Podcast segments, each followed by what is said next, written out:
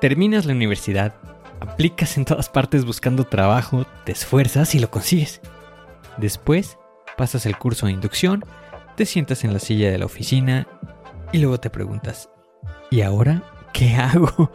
¿Por dónde empiezo? ¿Qué tengo que aprender? Lo que puedo decirte, que para eliminar esos problemas lo mejor es planea y organiza. Porque con esto reducirás la ansiedad, tendrás más tiempo y ganarás reconocimiento. Soy Ángel Hernández y este es el podcast Planea y Organiza, donde hablaremos de cómo crear un camino para que puedas llegar a tu meta, para que puedas organizarte mejor y puedas recordar más cosas. Este es un podcast para los que están iniciando en su trabajo o que quieran perfeccionar su trabajo de oficina.